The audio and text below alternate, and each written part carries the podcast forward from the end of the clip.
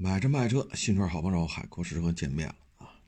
今天呢，一个网友跟我聊这事儿，说为什么现在穷凶极恶啊？昨天还有人跑微博上给我留言呢，啊，让我是让我死妈还是让我死爹来着？啊，对，昨天还有呢。然后这事儿呢，我们也，因为他也是汽车媒体的，聊了聊。他说呢，现在这个原因呢，主要就是年初啊，口号喊大了。十二月份呢，要完成年初喊那口号，他必须得卖到多少辆多少辆。如果卖不到，面上不好看。再加上这个月呢，他又要出这个进军。硬派越野车，本身自己又没干过这事儿，所以呢，这个月公关啊就开始无下限了，啊，无下限了。就是我作为一个中国人啊，就是自主品牌要让我死爹，自主品牌要让我死妈。我生活在中国这片土地上，我也觉得挺神奇的。头些年呢，低调，搞技术，搞研发，啊，这个我觉得挺好的，啊，包括二十多年前跟日本那几个企业打官司，为咱们中国企业在这个行业内或者在这个圈子里啊有一个立足之地，立下了汗马功劳。我过去对于这个这些事儿一直说说过好多回，我一直挺尊敬的。但是最近这一年吧，这个风气就变了啊！我不知道是不是整个公关团队换了啊？到了最近这一个月呢，就更加的肆无忌惮了啊！肆无忌惮到已经开始说让一个中国人死爹死妈了。这是一个自主品牌，拿中国人开刀是吗？所以我觉得，呃，当一个人容不得任何质疑，而你恰恰又没有做过这方面的事情，谁对你提出一些建议，提出一些批评，啊，提出一点质疑，谁就得死爹、死妈、死全家。这样的人，他的现实生活当中会被定义为什么呢？那一个主机厂如果这么干，整个这个主机厂的公关团队，大家可以去了解一下，就这个圈子的这个团队这些人，是一种什么样的思维方式？你说造车新势力是吧？规避一切缺点，天天就是冰箱、彩电、大沙发，这咱也能理解。确实人家有冰箱，确实人家彩电，对吧？屏很大，这说的事实啊，你总不能说它屏小吧？它屏确实很大，那沙发确实也挺软和，这三样确实没错吧？人说瞎话了吗？没冰箱非说有冰箱，液晶屏就手机这么大，非得说是大彩电，那是说瞎话。冰箱、彩电、大沙发，就这三样，人确实做到了，对吧？你从这个角度来讲，人家也没有虚假宣传呀，人确实有冰箱啊。人确实那屏挺大的，啊，确实沙发也挺大的，坐上去挺软和。他们也就到这份儿上，啊，刻意去回避，呃，车重啊，刹车热衰退啊，什么，呃，等等等等啊。但是到了最近这一个月，啊，我不知道这是要给风投一个交代，还是给股民一个交代，啊，随着股价的下滑。这种，呃，言行啊，就越来越出圈了，啊，越来越出圈了。包括昨天我还看爬坡测试呢，这个品牌的车去爬坡冰雪测试，另外一个品牌也去爬坡，他这个品牌刹车灯不亮就往上爬，另外一个品牌爬着爬着刹车灯亮了，刹车灯亮了之后车停那儿了，然后说爬不上去。所以说，我们觉得，哎，哪个是真，哪个是假，我们现在都没有兴趣了。我们对这个品牌都没有兴趣了。本来我们一直说这是国货之光，给我们中国人长脸了，但是我没想到让我们死爹，让我死妈。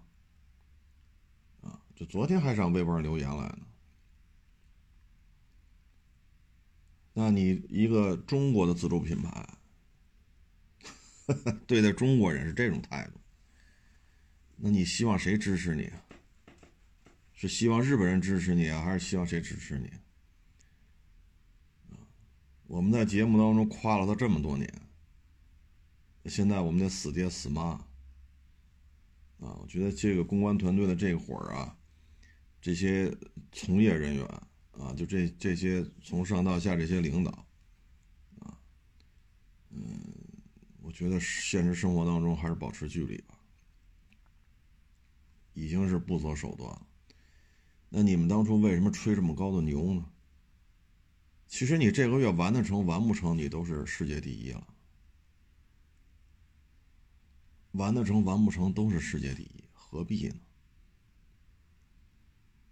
何必呢？啊，哎，这就是现状啊。呵 不参与啊！不参与。好家伙，这这成什么了？顺我者昌，逆我者亡。那那那您这想怎么着啊？这是？这我们是第一次见啊，第一次见。其实呢，你放眼于整个自主品牌。手动变速箱玩明白了吗？你看，小 Polo 啊，包括桑塔纳啊，包括这个帕萨特啊，这都手动挡啊，都卖过。他们这个手动变速箱，我记得编号 MQ MQ 系列吧，好像是。他们手动变速箱这种丝般顺滑的手感，我们做到了吗？你比如说，好，咱不说这德国的手动变速箱了，咱说爱信这个六 AT、四 AT，它能跑到二三十万公里无故障，这些呢，我们收车的收车的时候经常能遇见。那我们的自动变速箱能做到二三十万公里无故障吗？你包括大众的一些手动挡的车，手动变速箱二十多万公里了，挂档的感觉还是挺好的。这可是经受住时间的考验了。你包括这个发动机啊，烧油的这个发动机啊，我们的发动机天天在这说热效率，那我们收车经常遇到一些跑了二十万公里、三十万公里啊，甚至更大公里数那人那发动机还能用啊？你说气门室盖有点阴油，这正常；说三四十万公里了，有点烧机油也正常。毕竟三四十万公里，但人家机器还是这机器啊。那咱们的内燃机做到这样的成熟度了吗？在这些都没有达到合资水平、合资车的水平的时候，我们就开始所谓的新能源了。那这新能源新在哪儿啊？包括这两天我一直很好奇，就是。我看这两个品牌，一个是 HiForT，一个是 DMI，两个硬派越野车在这跑，都他妈，咱不说最低的，咱也不说最高的，说十一二升和十八升，咱都取消，咱就说中间这个十四五个，省油吗？这新能源这仨字我应该怎么理解呢？普拉多四点零大小跟他们差不多，就是。如果距离特别长，开巡航啊，当然你说爬秦岭，那那那油耗那就没没法说了。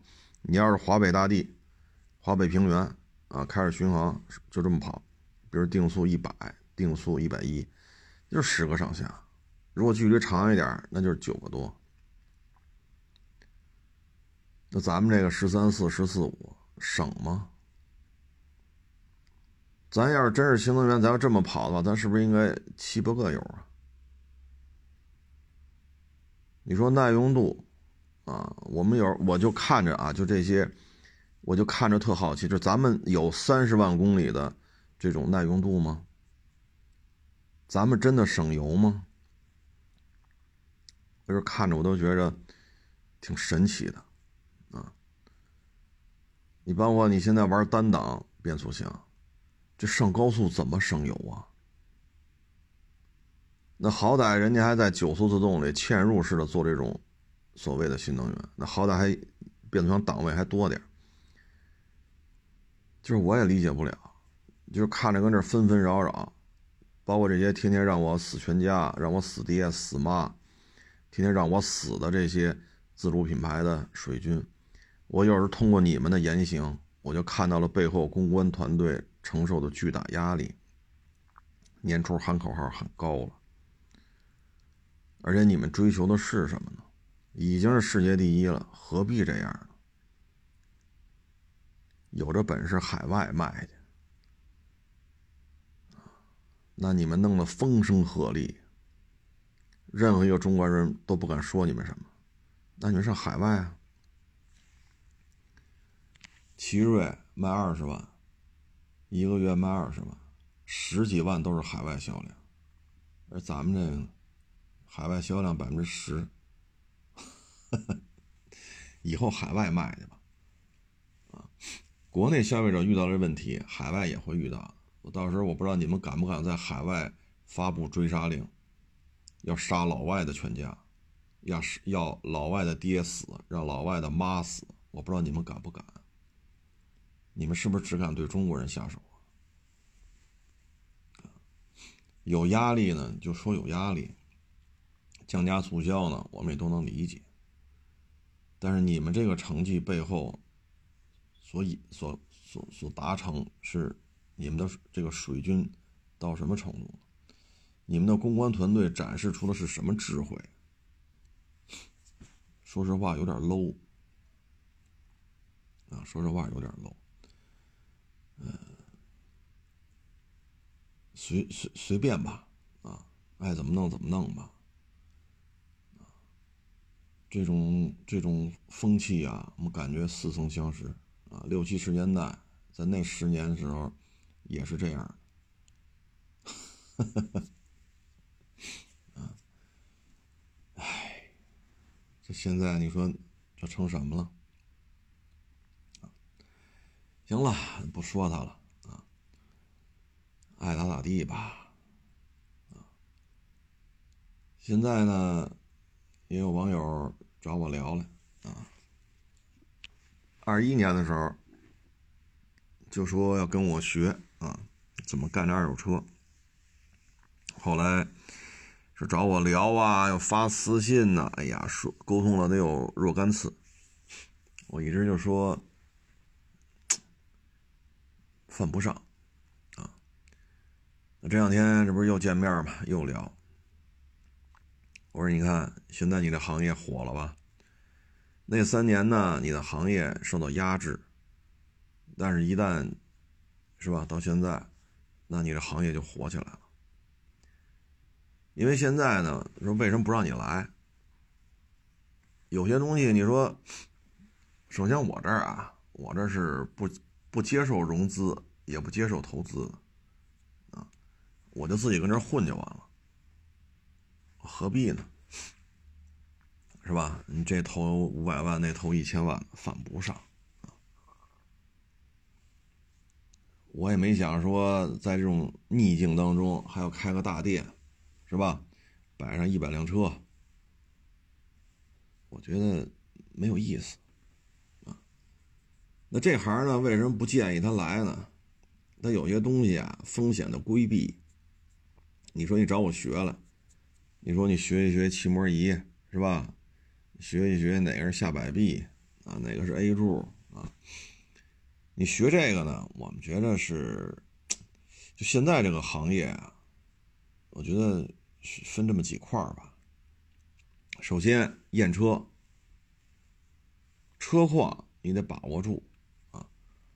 但是呢，这个就需要一个漫长的过程。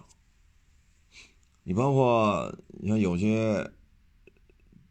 越野像我玩越野车玩的多啊，你说这雪我开着猛禽，这雪到什么程度？到我这脑袋这么高，中间是这个路我也不知道是推土机还是怎么着的，而且清出的路，你就顺着开就完了，你肯定丢不了，因为两边这雪，我开着六点二的老猛禽，雪跟我脑袋一边高，你说这雪有多大？说老掌沟、好汉坡、沙漠、无人区、高原、热带雨林，是吧？你都跑过。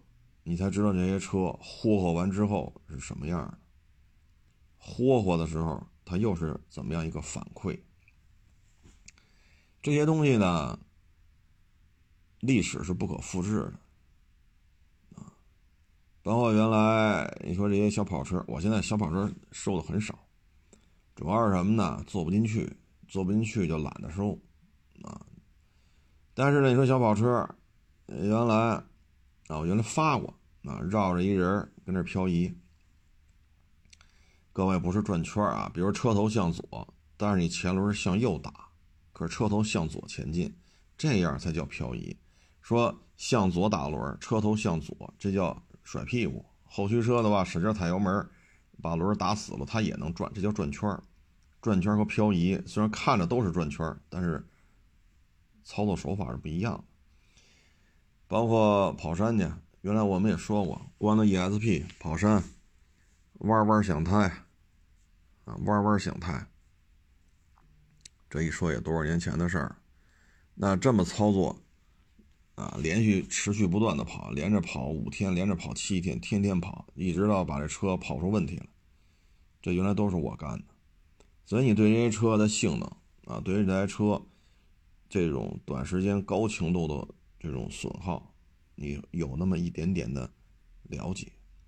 那这些基础啊，这些是基础，在这基础之上，说咱拿个气门仪除出去啊，咱看看这个哪个是副车架，哪个是下摆臂啊。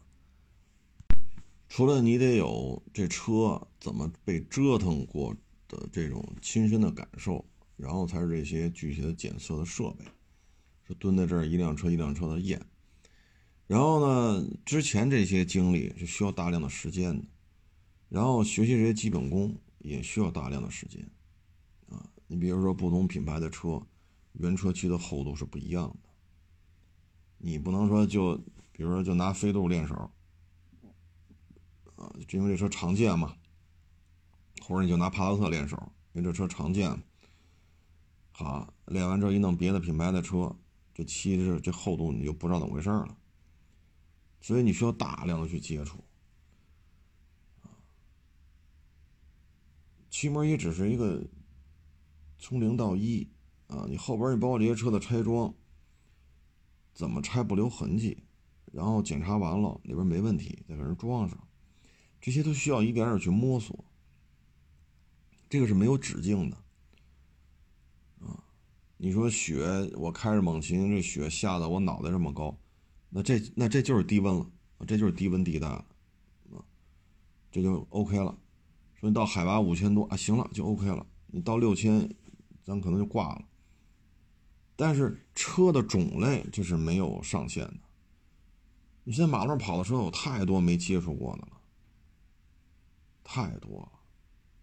你说普拉多 2.4T 没接触过吧？你之前接触所有普拉多跟普拉多 2.4T 那都不一样，那你只能等着，等着这车出来，找个机会收一个呀，还是怎么着？接触哦，他这车这些盖板是这么安装的，是这么拆啊，这个是这么走的线啊，这是螺丝这是这么拧，所以到了这个层面，你会发现了没有上限了，对吧？你说雪下那么大，我去体验过了。那总不能零下一百度吧？那咱也别去了。说零上五十度，吐鲁番跑去，啊，或者四十五六度，啊，武汉、上海最热了就跑去，那也就到头了。咱总不能一百度跑去吧？那他妈煮熟了都。但是车的接触没有上限，永远都有新车。马路上很多，尤其是造车新势力，这我都不知道这车叫什么名字，太多了。就这个时候就需要一个时间的堆积，啊，那接下来呢就是第三步了，就是说我啊，这下大雪我去了，零下多少多少度啊，我去耍去了，漂移这个那个，嗯，大沙漠我去了啊，高原我去了，热带雨林我去了，老长沟啊，沙漠热的不行的沙漠和冻的直哆嗦的沙漠我都去了，高原的沙漠我也去了。那好，检测技术也积累了啊，那这是第三点，就是形势的判断。这个需要的就是你对于各种信息渠道反馈后反馈过来的信息的一个判断。你像我们有些车，啊，我们收过来找下家都不敢零售，等不及，因为我们所掌握的信息，这台车再有四五十天，价格就会暴跌，因为会出来低价车源，啊，低价车源的数量，我们所了解的，那那就应该是上千辆，啊，或者是几千辆，那你对于这些。动不动就一百多的车来讲，这行情就要崩啊！所以你就提前找下家呗，谁愿接谁接。啊，有人跟人说都不不能理解，啊，说百十来万的车收过来卖，给同行就挣几千，都不信，不能理解。那你不能理解，只能说你就可能不太适合干这行。那最后，人接走了，接走之后，这个行情就如我们预期，在一个来月之后就出现了雪崩式的这种下滑。那你得有这个预判呢，你判断不了你怎么办呢？你包括一八年那会儿 G 五百，啊，雪崩式的价格下滑，那会儿 G 五百我记得港口。最低到一百五十多一点，奔驰 G 五百。后来不就换新的了吗？前桥都换了。那那会儿就有人没跑啊，还觉得这玩意儿能涨价，一台 G 六三赔六十万。一八年下半年，嗯，具体几月份我忘了。你看我们之前奔驰大 G 过得特别多，但突然一下我们就不弄了。然后过了一两个月，整个市面上这大 G 咔咔赔，一台 G 六三赔六十，身边的同行就这一台车就折这了，就不是说赔得起赔不起，是根本就没有心气儿了。所以你看，从那以后，奔驰大 G 我们做的非常非常少了。然后这这几年，你看，二一年加一百二，啊。实际上，除了裸车价，除了购置税，除了保险，除了加价一百二，还有别的钱。你说这车得多少钱？一个 G 六三三百，得三百不到三百五十万吧？那会儿啊，不到三百五十万包牌。这车才多少钱？你看弄吗？不弄弄。然后现在呢？这也就两年的时间吧。其实今年上半年差不多就这样了，就是加个三三十多啊，三十多。上半年差不多就这价了，也就是说一年多啊，从一百二到三十多，也就是说十五六个月，这车的加价幅度降了差不多八十个，也就是说这台车你收过来每个月都要赔个三万五万的，就车价在往下掉。所以说就是一个预判。你包括今年去年底、今年年初、春节前后吧，L C 七六一九年的，怎么着得给人九十吧？只要车过得去，没霍霍、没改装，过得去，哪怕一块喷漆、两块喷漆，这都不叫事儿，不得给人九十啊？那现在呢？新车多少钱？五六十吧？是不是就是五六十啊？说什么什么什么大满配这个那绞盘摄瑞后，那不也就七十多一点吗？那你一九年的车你九十接过来，就现在是，这马上啊，马上就二四年了，你这车怎么卖？你看那会儿有我们都不拍，为什么呢？这车北京没几辆，你这么一拍，对吧？那那咱就不拍，只是跟你说，就你要这价九十，我们就不看了。聊会儿天就得了。我对这车，最后跟他说：“赶紧，您这车九十我不要，您赶紧找下家去吧。”我说你最快的速度找下家，就完了。后来真是九十人给卖了，我就不说谁收走了啊，我这我就不说了。那你接了他怎么办？所以有时候这种判断呀，他有时候就是你你要有多方的这种信息的渠道来源。你包括之前驻场检查的评估总监、培训总监，那后来我就非得背着包全中国到处去跑，啊，什么西安呀、武汉呀，啊，什么上海呀，这儿那儿那儿这儿啊，这老老听众、老网友，这咱都知道啊，背着个包，那全国各地跑。那为什么呢？就是你对于汽车，啊，说上高原、去雪乡、热带雨林、大沙漠、低海拔沙漠、高海拔沙漠、热的沙漠、冷的沙漠，你这那那这，然后你又在市场里边驻点儿，啊，整个人市场这些老板都什么什么来历、什么背景，啊。你都接触完了这个那一个二手车市场的管理这个那你都了解完了，那我得看看全国的，所以又去全国各地去跑。那自己觉得喜欢倒腾这些越野车，那倒腾这些丰田的、尼桑的、三菱的，包括大 G，包括牧马人，港口都有平行进口的，对吧？我没说错吧？吉普、三菱、丰田、尼桑、奔驰大 G，港口是不是都有？那你倒腾这些二手车，你就不可能回避平行进口的这个渠道。所以我在那几年又去港口倒腾这些新车，看看他们在港口拆集装箱拉出来的时候都什么状态。因为集装箱门一拆，从里边把这车弄出来，那个是不是原始状态？对吧？那个时候这车什么样啊？那是不是他的最的，就是到港的本来面目？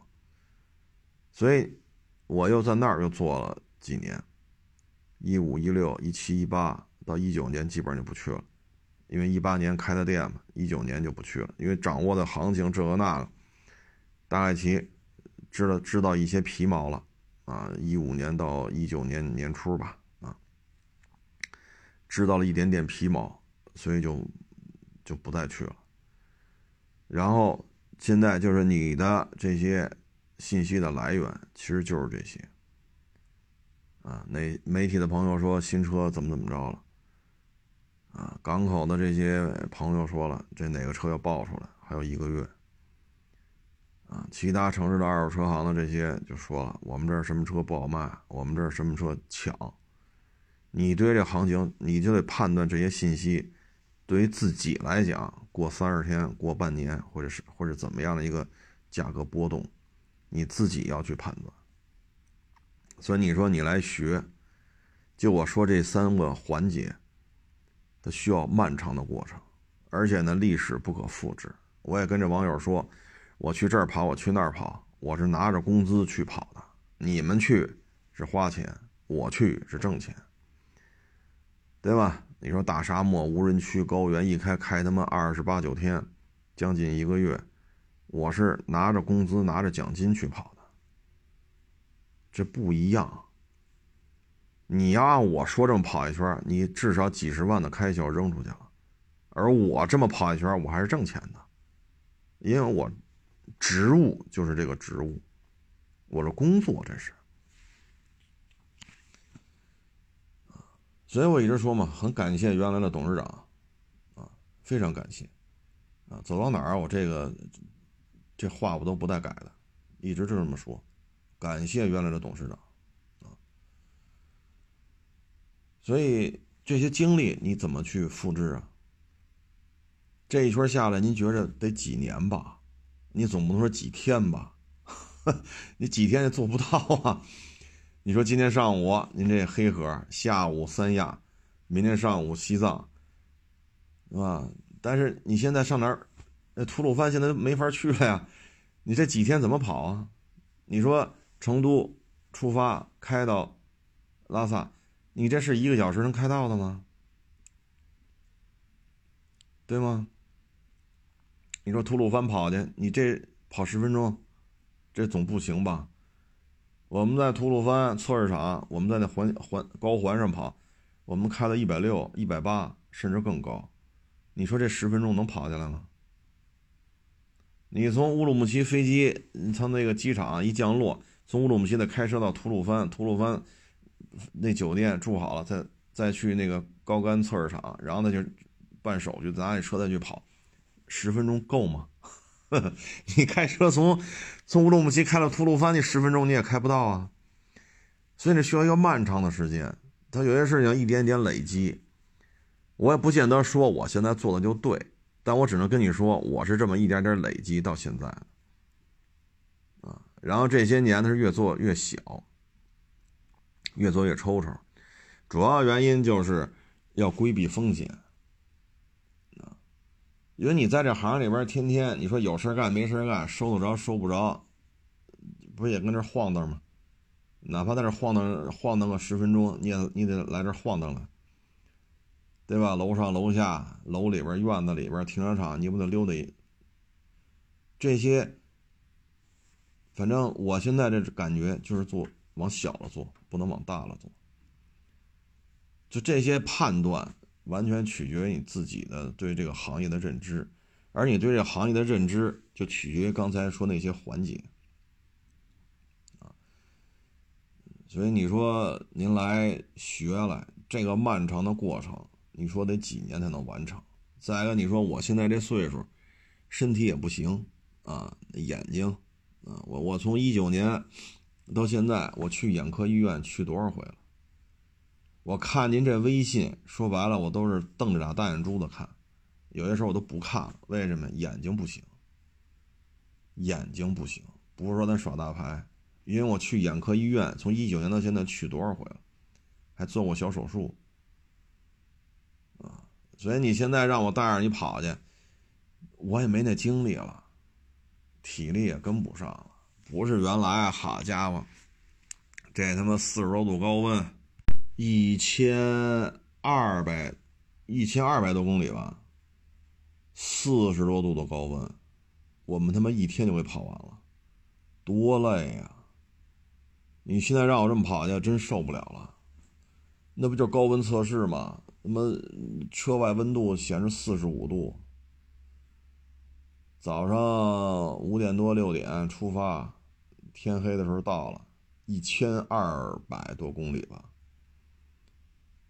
我说不累，我都那他妈就是说瞎话了，能不累吗？而且是体能消耗相当大。为什么？你这车速就慢不下来，你慢下来就当然了。那会儿不像现在。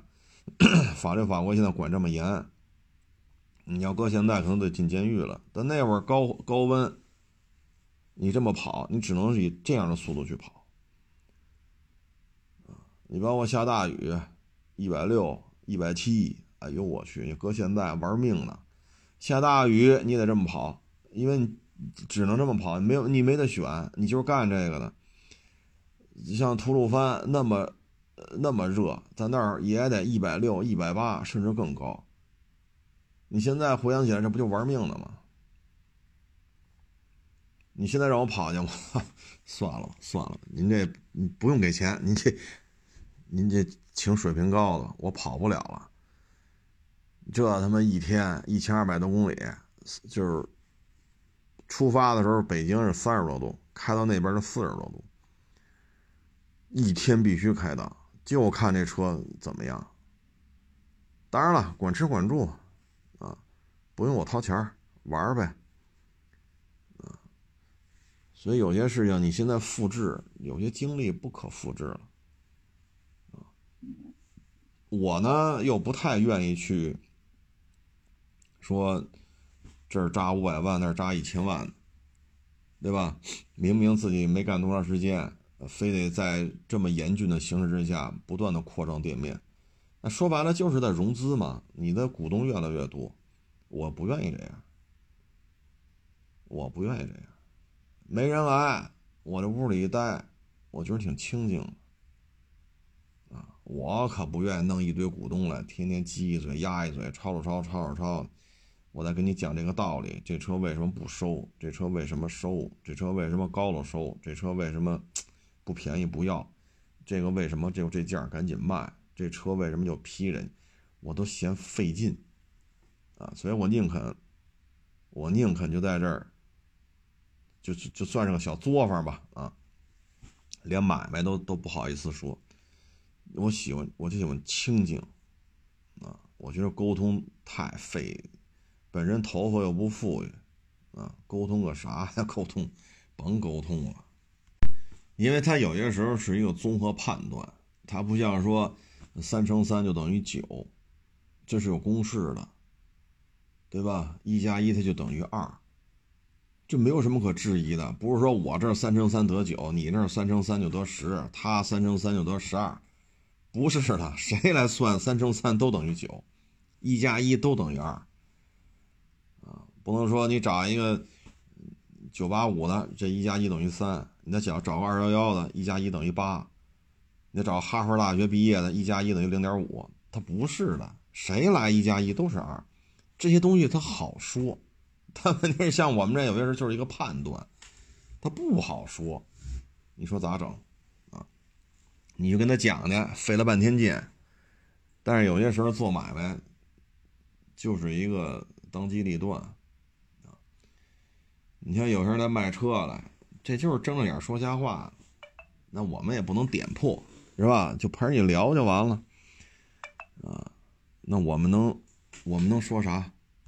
你像有些车便宜，不要，客客气气的，我就不要你这车，我也不说那么直白，对吧？就跟你陪你聊，天上一脚地上一脚，对吧？这个人文历史啊，影视影视剧。啊，各地美食、生理卫生就陪着你聊，为什么？就因为你这你这人和你这车，我们觉得不对劲，所以就不要。啊，这种东西，呃，哎，这怎么说呢？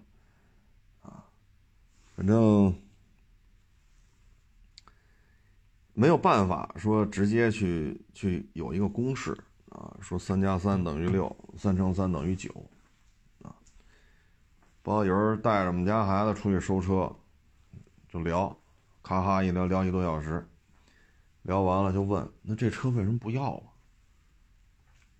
我就跟他讲，啊，这台车为什么赔一聊一小时，哈哈哈哈哈，站边站边上看着，是不是觉得我们聊的特愉悦？他是，那怎么不要啊？我说第一是什么什么原因？第二什么什么原因？第三什么原因？我说你听明白了吗？哦，明白了，就是站边上看着，对吧？就陪人聊一个多小时，哈哈哈哈哈。不，他看不明白是为什么。等人客气送走了，我跟他说为什么？一二三。哦，明白了。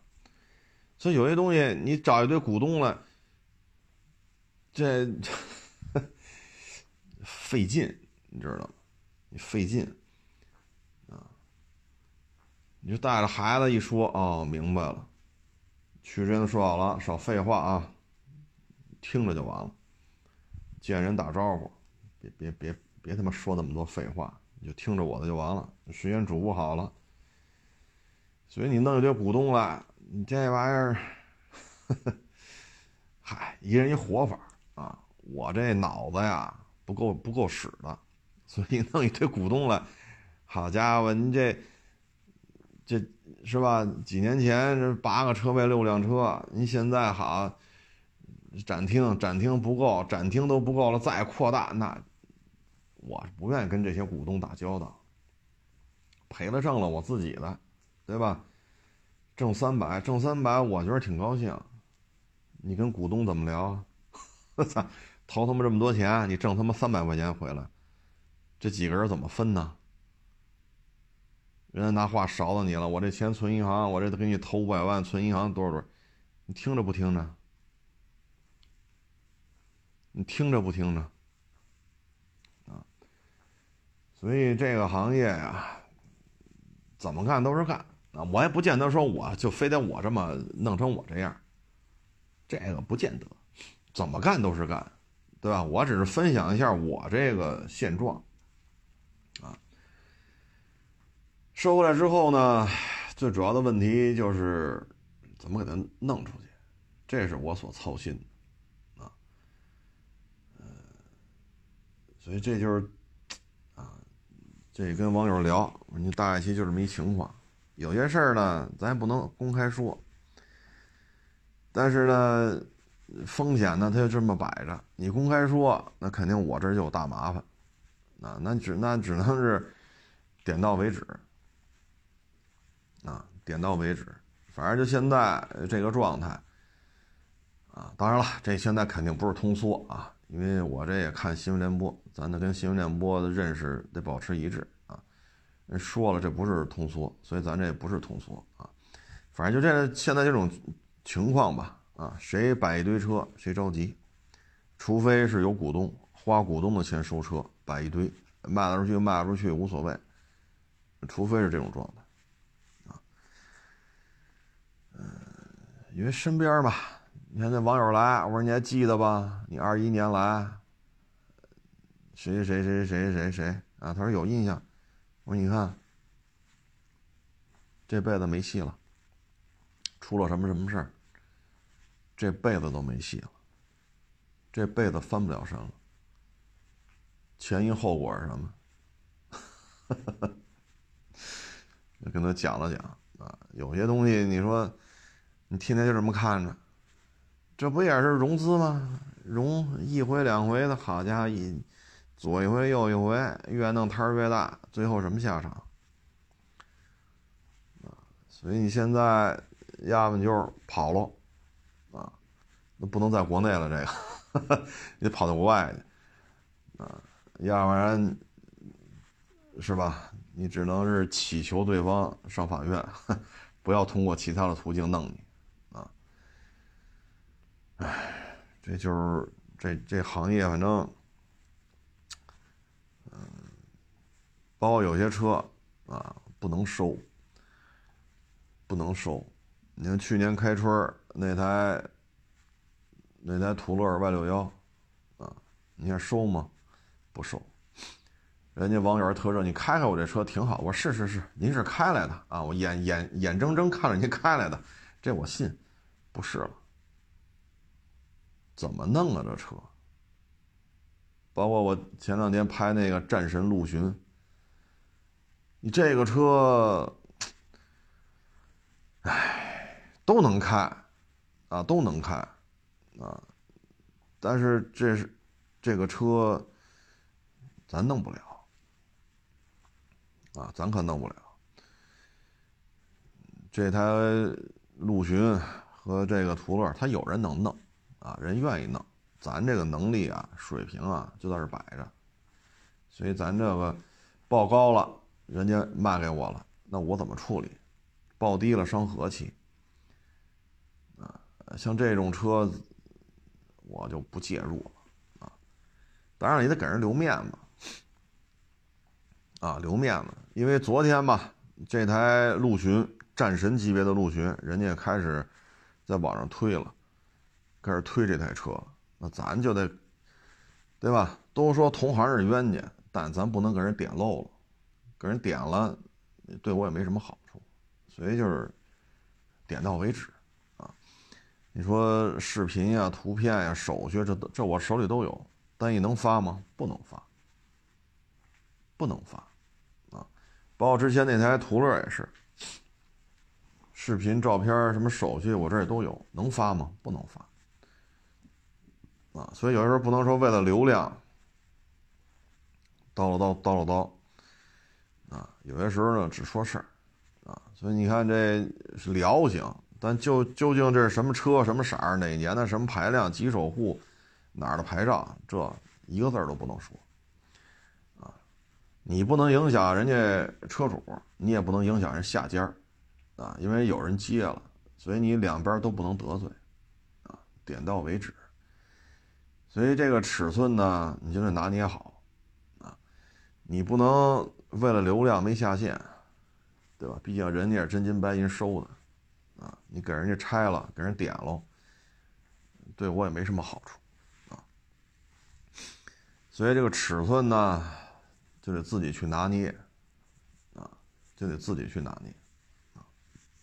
哎，反正再次声明啊，这只是我个人的理解，二手车怎么干都是干啊。现在说揣十万块钱你也能干，对吧？什么老志俊、老花冠。还有什么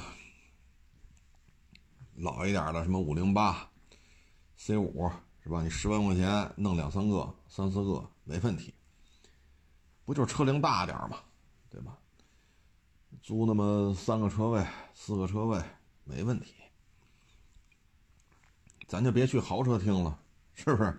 咱就去后边了，别一进市场第一排，好家伙，一上豪车厅，你卖这零八年的这速腾去。这是不是也不太合适啊？后边有那露天的，连办公室都没有呢。那摊位都便宜，啊，按月租。总有那老板有空车位嘛，你跟他聊聊，租你这俩车位，是吧？放个一三年的五零八，放个零八年的速腾，租俩车位，你十万块钱的富裕，啊，富裕，怎么干都是干。啊，没有必要像我说的这些，我这个只是个案啊。嗯，当然了，这车你霍霍过是吧？你就知道它的磨损是什么，你就知道它需要修什么。你也知道霍霍完之后，再去马路上跑，这车会有哪些不一样的地方啊？这个对于验车是有好处啊。呃，其实无所谓吧。你说我倒腾这一两万。这这种车两三万的车，我还需要了解平行进口吗？那那那不需要，那确实不需要，啊，这个反正就是给各位做这么一个参考吧，啊，我说的这些呢，仅仅代表我个人的比较浅显的对于二手车的理解，因为人家二一年就找我嘛，就说要干这个，后来微信又聊过好几回，这不又找我嘛，我就跟他说了说，啊，我说你看现在你这行业也挺好。这个岁数啊，做熟不做生，啊，之前咱们也说过，哈，世界五百强，中国五百强，啊，这个觉得自己能个，公司一裁员，好家伙，四十了或者四十来岁了，觉得自己这个是吧，人生中最最巅峰的状态来了，啊，给个几十万的这个补偿啊。甚至于上百万，那我这有志青年，我我什么不知道？我什么不懂啊？我什么职位啊？干吧！我靠，五十万加盟肉夹馍，我这脑袋瓜里都想的什么乱七八糟的？这馍市场有供应商，你谈好了每天几点给你送多少个馍，这这这这都有供应商，包括摊煎饼的薄脆，都有供应商。几点送到哪儿？说好了，人家给你送，你就把那肉炖熟了就完了，对吧？然后他这刀一剁，里边稍微带点那个柿子椒，啊，这样的话，把那个馍切开，把它往里一弄，小纸小纸袋一装，齐了。因为腻嘛，纯吃肉腻，弄点那个青椒，就柿子椒啊，咔一切，它又不辣，但是它有青菜的那个干爽爽口那个劲儿。掺和在肉里边，哎，你吃就挺好。难点是在那肉上，但是炖肉这还有什么复杂的吗？你只要炖出来能吃就完了，对吧？香味儿啊，咸淡口啊，这就就就行啊。咱不是说好卖炖肉，咱是卖的是肉夹馍，往里掺青椒，剁的时候把青椒丝儿咔一剁，剁成青椒碎儿，相当于磨拿刀一撇，然后。一夹就行了，给个小纸袋儿这玩意儿还花五十万，我去，我这 那他妈明天我也开一个摊煎饼加盟得了，五十万，来吧，哥几个学摊煎饼，给我给我五十万，我教你加盟啊。所以，嗯，岁数大了，尽量做熟不做生啊，还在自己这行业吧。说咱这行业。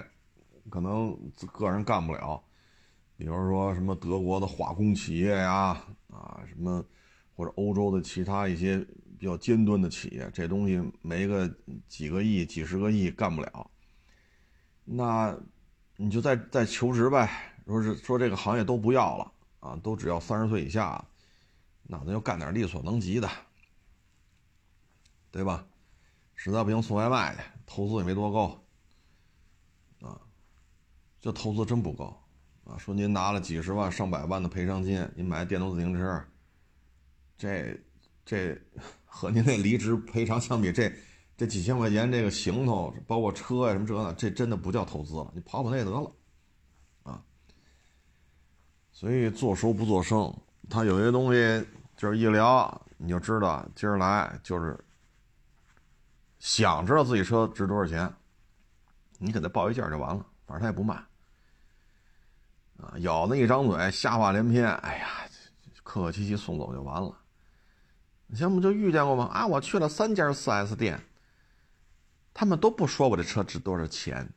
哦，啊，我这车这个换变速箱油什么换机油机滤加一块才收三千，我一直在四 S 店保养。嚯！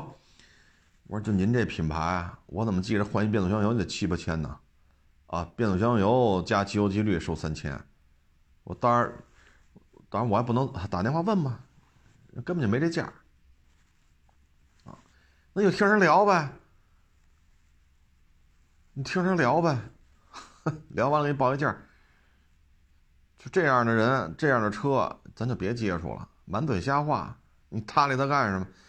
所以有些东西。”包括带着伙计接待网友，啊，这一这一看，他他他是不是卖车的？你能看出来，啊，这种东西，你得大量的去接触，你才能有这个判断力，啊，嗨，不说这么多了，啊，咱这做的也不怎么地，对吧？现在都小作坊了，啊，所以咱就是仅供参考，啊，我这个不代表普遍意义。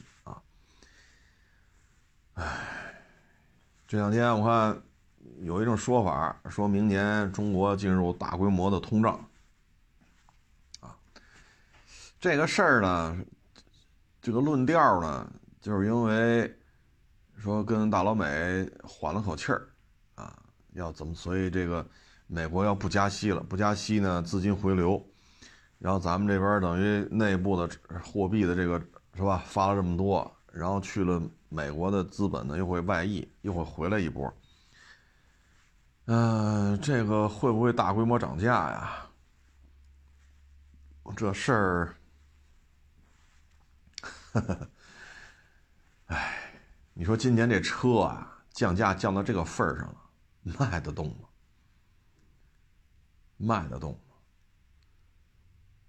说现在汉兰达优惠小几万块钱，库差明年。加价两万，不加两万不卖你，那你还买汉兰达吗？你是不是连看都不看了？对吗？说明年 G L 八啊，加一万五，少一个子不卖你，那你还去看 G L 八吗？对吧？你像现在这个叉三、宝马五，现在优惠力度很大，十大几个点，如果高配版本的。价格比较高的啊，那可能优惠的二十个点，甚至超过二十个点。那明年库差原价提叉三，原价提宝马五，你干吗？二一年油车原价回购的事儿都忘了，二二年上半年电车疯狂涨价，这事儿都忘了。涨完之后意味着什么？谁那会儿买谁谁倒霉。所以说明年中国要迎来一波什么通胀，那就明年再说吧。因为这里边变数太大，这次现在看谈应该是没有什么实质性的变化，所以呢又开始内需啊，扩大内需，扩大内需，嗨，明年啊还有就是包括现在也是，它一个变数。就是说，乌克兰现在被大毛打得满地找牙，啊，那几门海马斯也改变不了什么这个说挨打的一个命运，包括法国那凯撒轮式炮啊，或者叫卡车炮，改变不了什么实质性的命运。那现在说二毛这儿管不了了，那大老美能不能就把这事儿放下？他是否会允许大毛以一个胜利者的姿态拿了这么多土地，对吧？打了六百多天，然后又缓过来了，大老美干不干？如果不干，那乌克兰这条战线太长了，那就选择别的战线。接着跟二毛，呃不，二毛就算了，就接着让选别的，再去跟大毛干，会不会发生这种事情？这个咱不好说，不好说，因为现在这要认怂的话，大老美脸往哪搁呀？弄了三十多个国家啊，北约加五眼联盟，再加上思密达什么的。脚盆机，这他妈一块群殴，最后打了六百多天，我操！乌克兰怂了，大片土地没了，这脸往哪搁呀？北约还有什么震慑力？所以现在就看会不会就这么着就认怂。二毛不行了，再找一个，接着跟俄罗斯干，这咱不好说啊，这这个真是不好说。包括现在啊，就。你看，老美现在被巴以冲突给拖住了，啊，大毛呢现在一个劲儿打这二毛，二毛现在已经基本上打的已经没有什么还手之力了，就是挨打了。那现在就中国在这看着，啊，咱们之前也说过，这高性能炸药里边百分之九十吧，差不多中国产的，防弹背心防弹插板百分之七十多中国产的。钢盔，差不多也是这个比例，中国产的；民用无人机百分之九十以上中国产的。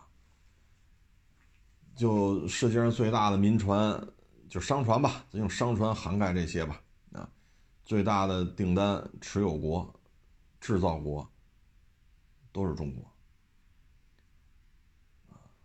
那你这么玩儿，包括最大的汽车生产国。那合着就是我们这边消耗战，对吧？大毛二毛这就是消耗战，干了六百多天了。巴以冲突这现在也没有收尾的意思，这打俩月了，啊，我们进行大规模消耗战，你这儿那看这这能接受这种局面吗？你看现在一直窜的这个菲律宾，一直跟这闹，啊，一直跟这闹。包括今儿澳大利亚来个军舰或者来个船儿，明儿加拿大来个军舰或者来个船儿，啊，天天恶心你。所以你说明年会是什么状态？这变数太大。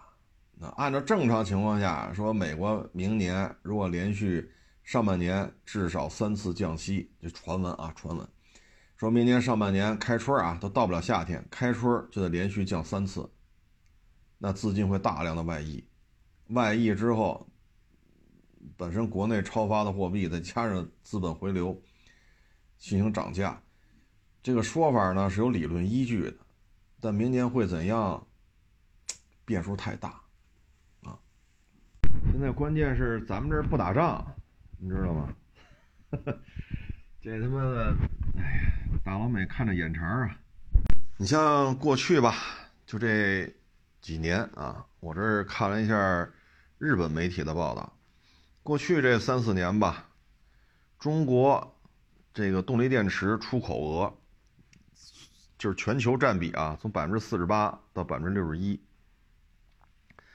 太阳能电池板的出口份额，全球百分之四十四上升到全球的百分之六十二。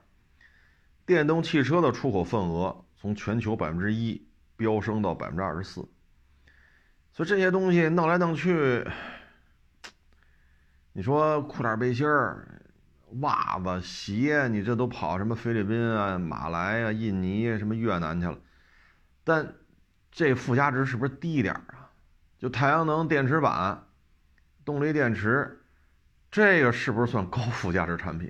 裤衩背心袜子，这这个，对吧？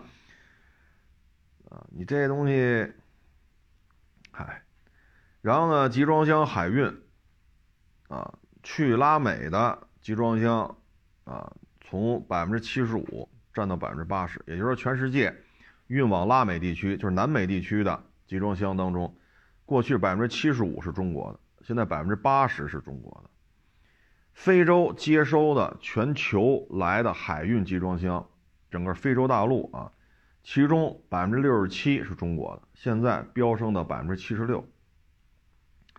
波斯湾地区，也就是现在打架这儿啊，巴以冲突这一片，波斯湾啊，海运接收的其他地方来的集装箱，过去百分之六十六是中国的，现在百分之七十五是中国。那现在唯一下降的就是美国，美国就是北美地区啊，包括加拿大，北美地区接收的从海外运来的集装箱货轮，中国占比从六十五降到了百分之六十，这是唯一下降的。但是其他地区都在大规模的增长，所以你说你这么弄，那美国人能干吗？咱有什么说什么啊，就按照美国人这个心态，他能干吗？这种事情。再一个，你包括这个越南，你就说迁过去了，迁过去又怎样呢？啊，又怎样？他们的这个交付率、合格率都是有问题的。中国呢有稳定的内部市场的这种供应链，效率很高，啊，成品的这种合格率也是非常高。目前看，服装业。啊，包括那是裤衩、背心儿啊、鞋呀、袜子，就这就这个东西，包括一些玩具什么的，你挪到印尼、马来、什么菲律宾、越南啊，挪那边去。现在看挪过去之后，完完工的效率、合格率明显下滑，啊，明显下滑。所以你说你外迁了，那你这又怎么样呢？啊，哎所以就这么折腾吧。现在我老觉得美国人好像不太甘心，啊，凭什么你们这儿工业机器一旦开动之后咔咔卖，然后他妈你们不打，我这儿军火库给他们二毛都给空了。现在以色列要打，军火军火供应都都都都应付不过来了。所以明年是什么形势不好说。你看，按理说咱们领导人去他那儿谈完了。怎么着得消停个仨月俩月的吧，对吧？咱认为是不是到春节后你再折腾啊？